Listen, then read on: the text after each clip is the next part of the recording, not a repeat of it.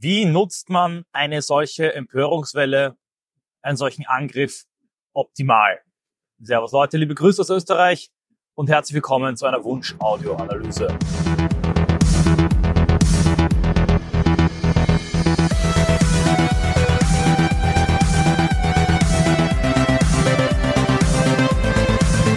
Wunsch-Audioanalyse ist eine Audioanalyse, deren Thema wie der Name sagt, sich gewünscht wurde. Von wem gewünscht?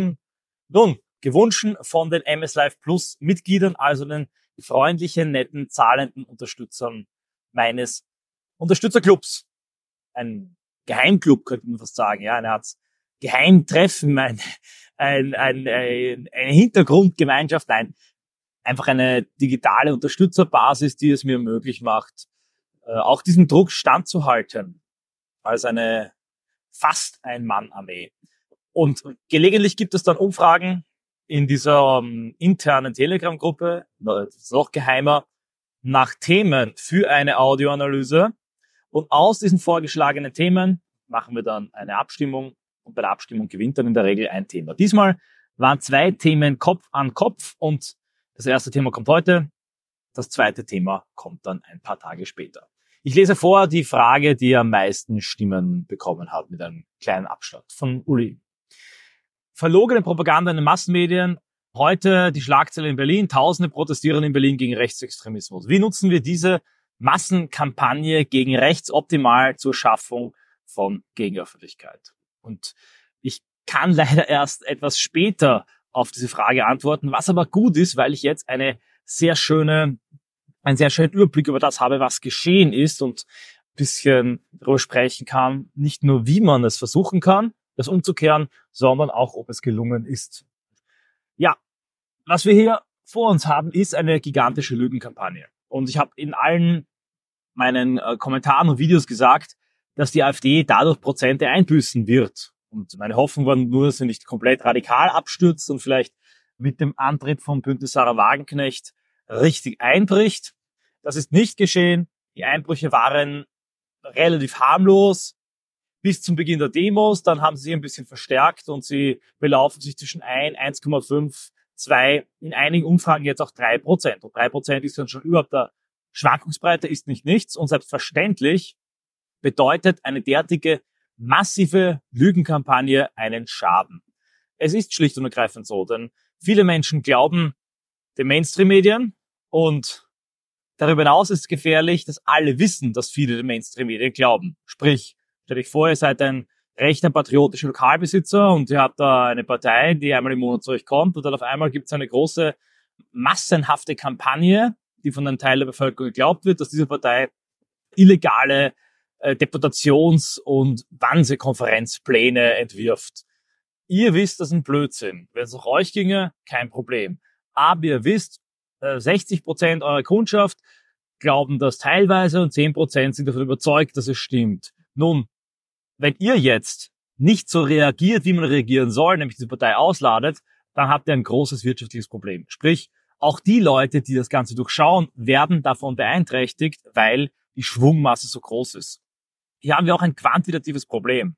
Insofern als, wenn alle Mainstream-Medien einhellig eine Lüge verbreiten, wenn einhellig alle öffentlichen Instanzen, wirklich alle, Kirche, Bundesliga, ja sogar Supermärkte, Supermärkte, so empört sind, dass alle das Gefühl haben, okay, hier ist was passiert, wir sind im Krieg, da ist ein, ein Elenangriff, ein Meteoriteneinschlag, also alle kriegen mit, da war irgendwas, da war ein großes Ereignis, sogar die politisch desinteressiertesten Leute, die wirklich sich für gar nichts interessieren, noch nie wählen waren, kriegen mit, okay, da war irgendwas Schlimmes, weil sonst wäre da ja nichts, ja. Bei einer derartig massiven Kampagne ist es unausweichlich, dass ein gewisser Schaden verursacht wird. Und zwar ein Schaden im Sinne von Verunsicherung und der zeigt sich dann in einem gewissen Rückgang der Umfragewerte. Das war mir von Anfang an klar. Allerdings habe ich natürlich gehofft, dass es möglichst gering bleibt und diese Hoffnung wurde nicht betrogen. Ich bin sehr froh, dass es eine kleine Delle war bis jetzt. Ich glaube auch spätestens, wenn dieses Thema dann nicht mehr so präsent ist und wenn das eintritt, was sich schon angezeichnet hat, werden sich die Umfragewerte rasch wieder erholen. Das sei nur gesagt, jenen, die behaupten, das Ganze wäre etwas, das nur uns nutzt, der AfD nutzt in Wirklichkeit, das ist natürlich nicht der Fall. Und das ist auch völlig logisch und ich diese Denke kritisiere ich immer wieder, egal ob es um Trump oder Putin geht. Wenn dich jemand so massiv angreift mit einer derartigen materiellen, quantitativen Überlegenheit, wirst du Schaden davontragen. Das, was du machen kannst, ist zu versuchen, durch subversive Guerilla-Taktiken diesen Schaden zurückzutragen, zurückzuwerfen und den Sieg des Gegners entweder ihm zu kosten oder zu einem Pyrrhus-Sieg zu machen. Wie kann man das nun tun und wie kann man nun darauf agieren? Zuerst einmal gilt es natürlich, Schadensbegrenzung zu betreiben. Man muss auf eine gewisse Art und Weise in die Defensive gehen. Die Frage ist nur, ob man das souverän und elegant tut oder ob man dabei schwach wirkt. Was meine ich mit Defensive? Ich meine damit, dass man Punkt für Punkt die Vorwürfe des Gegners, die Lügen, klar, deutlich sichtbar, mit sehr einfachen, einprägsamen Narrativen widerlegt und natürlich in der Phase dieser emotionalen Hysterie des Angriffs dem Gegner keine weitere Munition liefert. Jetzt also besonders radikale Forderungen zu präsentieren von Seiten der AfD wäre nicht so klug, denn das würde natürlich dann dieser Kampagne des Gegners weiteren Auftrieb geben. Also es ist schon richtig jetzt, sich möglichst ruhig und äh, sachlich und wie ich bereits gesagt habe, eben auch ein wenig defensiv zu geben. Zugleich aber gilt es auf einer anderen Ebene, neben dieser Abwehr in einen Angriff überzugehen und zu versuchen, in diesem Angriff die Mittel des Jiu-Jitsu und Aikido anzuwenden. Japanische fernöstliche Kampftechnik, mit denen die Energie und die Schwungmasse des Gegners gegen ihn selber eingesetzt wird, indem man ihn ins Leere laufen lässt und dann noch vielleicht ein Bein stellt, einen Wurf, einen Hebel ansetzt, damit er das Gleichgewicht verliert und dann durch seine eigene kinetische Energie physischen Schaden erleidet. Ganz so kann man das natürlich nicht übertragen, aber es gibt einige Möglichkeiten und Mittel anzusetzen. Indem man zum Beispiel, entscheidend ist es, die Mittel und die Macht des Gegners gegen ihn selber einzusetzen. Der Gegner hat die Möglichkeit, Massen auf die Straße zu bringen, er hat die Möglichkeit, Deutungen zu setzen, er hat eine maximale kommunikative Übermacht. Diese gilt es lächerlich zu machen und gerade in ihrer Größe, in ihrer Monstrosität zu entlarven. Insofern wird dann das alle aufrufen, dass sogar ein Supermarkt aufruft zur Demo, eigentlich eine Form der Stärke, zum Zeichen der Schwäche, weil es als eine Form totalitärer Propaganda, als eine Form von übertriebener, nervöser Mobilmachung entlarvt wird. Die massiven Gelder, die Mittel, die das Korrektiv zur Verfügung hat, auch eine Stärke, werden in diesem kommunikativen Jiu-Jitsu zu einer Schwäche, weil man eben zeigt, wie staatsfinanziert, wie NGO-finanziert diese Maschinerie ist und dass sie dann eingesetzt wird, um ein privates Treffen zu belauschen und Privatpersonen auf diese Art und Weise zu diffamieren. Neben diesen Techniken gibt es eine weitere entscheidende Krux, eine gigantische Gefahr für jedes repressive System. Das kann man im Buch Regime Change von rechts wirklich Schritt für Schritt nachlesen. Auch in einer weiteren Frage gehe ich auf das Buch da nochmal ein. Wenn ein System eine oppositionelle Bewegung, einen dissidenten Denker und Aktivisten, wie zum Beispiel meine Person, angreift, wobei ich eher, eher Aktivist als Denker bin, möchte ich auch mal klar sagen, wenn man die Denker sehen und finden möchte, sollte man auch eher dann in die Bereich der originären Theoriebildung, Kaiser, Situationen, Thaios, Weismann, Lichtbus etc. hingehen. Aber gut, wenn das System eine Person derart angreift, dann will sie sie dämonisieren um sie als Waffe einzusetzen, damit die Leute sich distanzieren, damit die Leute Angst bekommen und das gegnerische Lager dezimiert wird. Zugleich aber, indem man diese Person und diese Ideen von ihr so angreift, macht man sie auch sehr bekannt.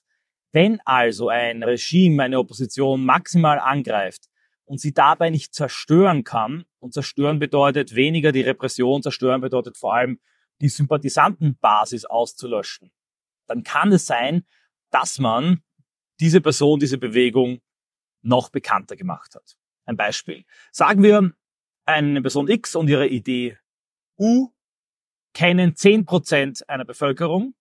Und von diesen 10% ist ein Drittel sympathisieren. Also 3,3 periodisch Prozent.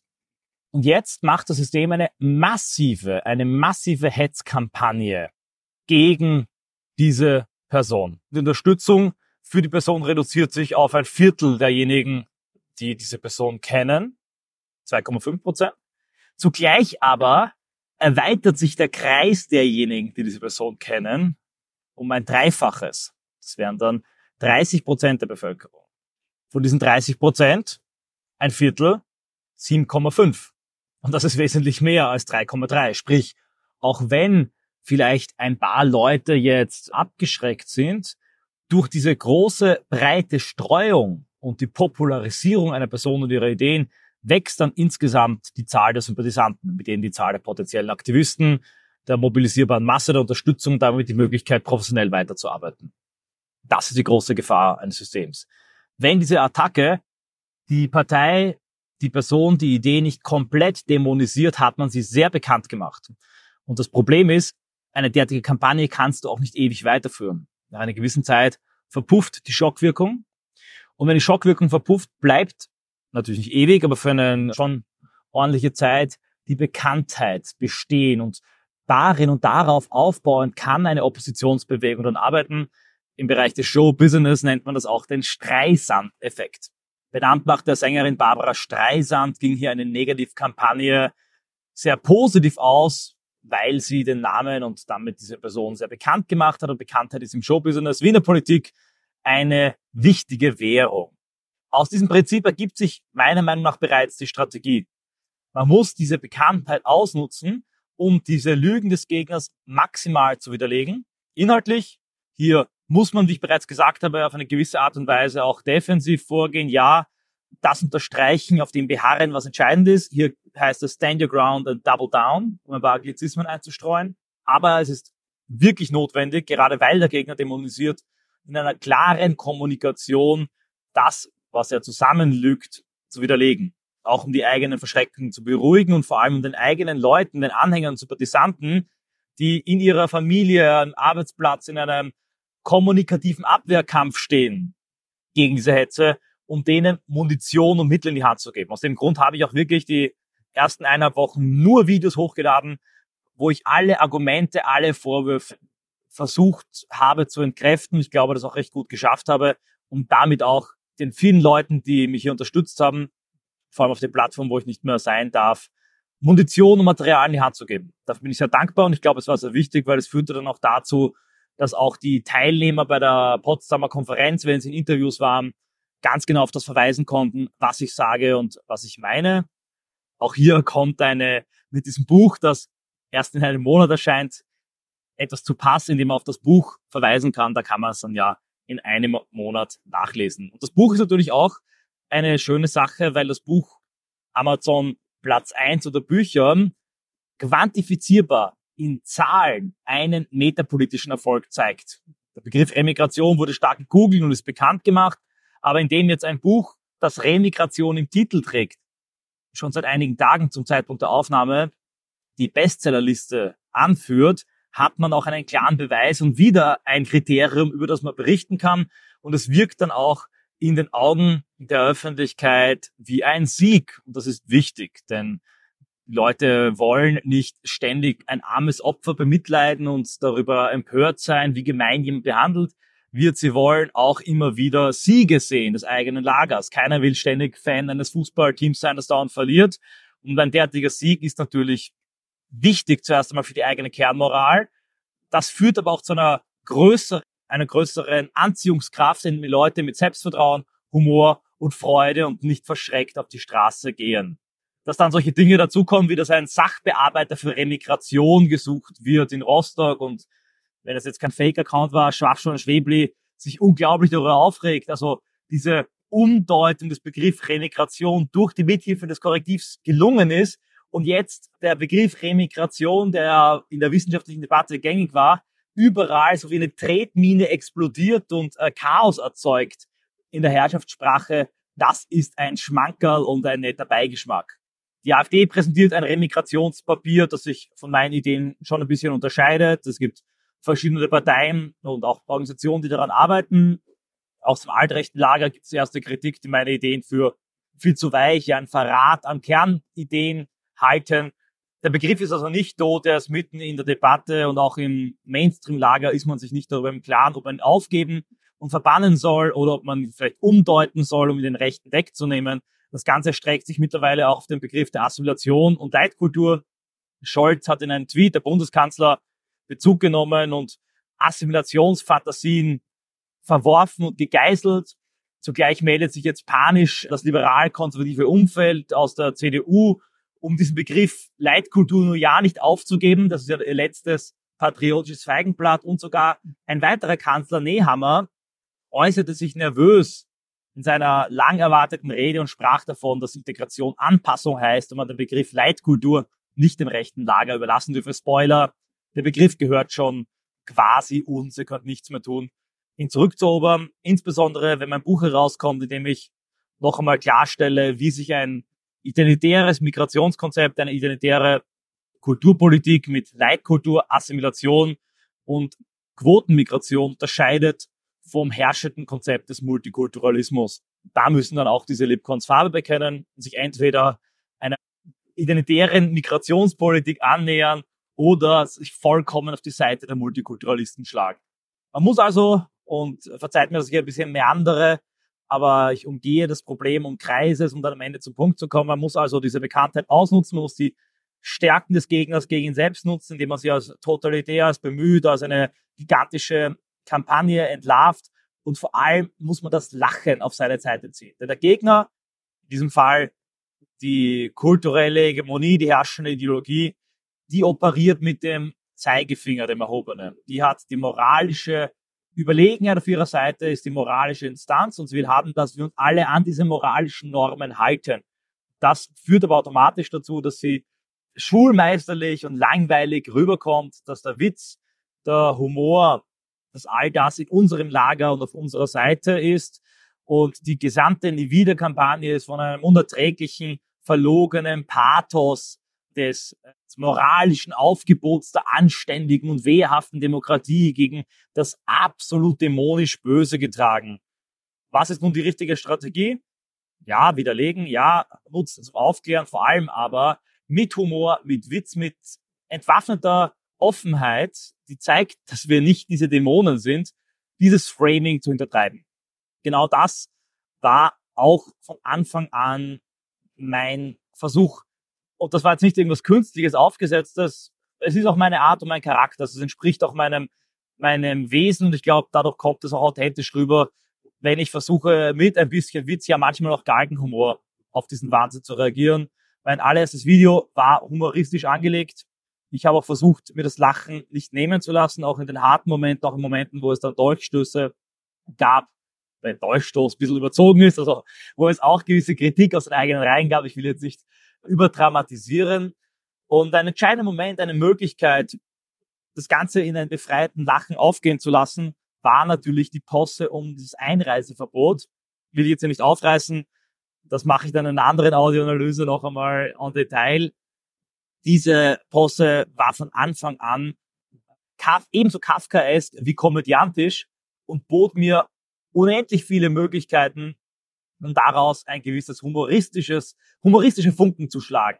Genau das hatte ich, indem ich über Gerüchte zuerst mitbekam, dass hier möglicherweise über ein Einreiseverbot wirklich nachgedacht wird.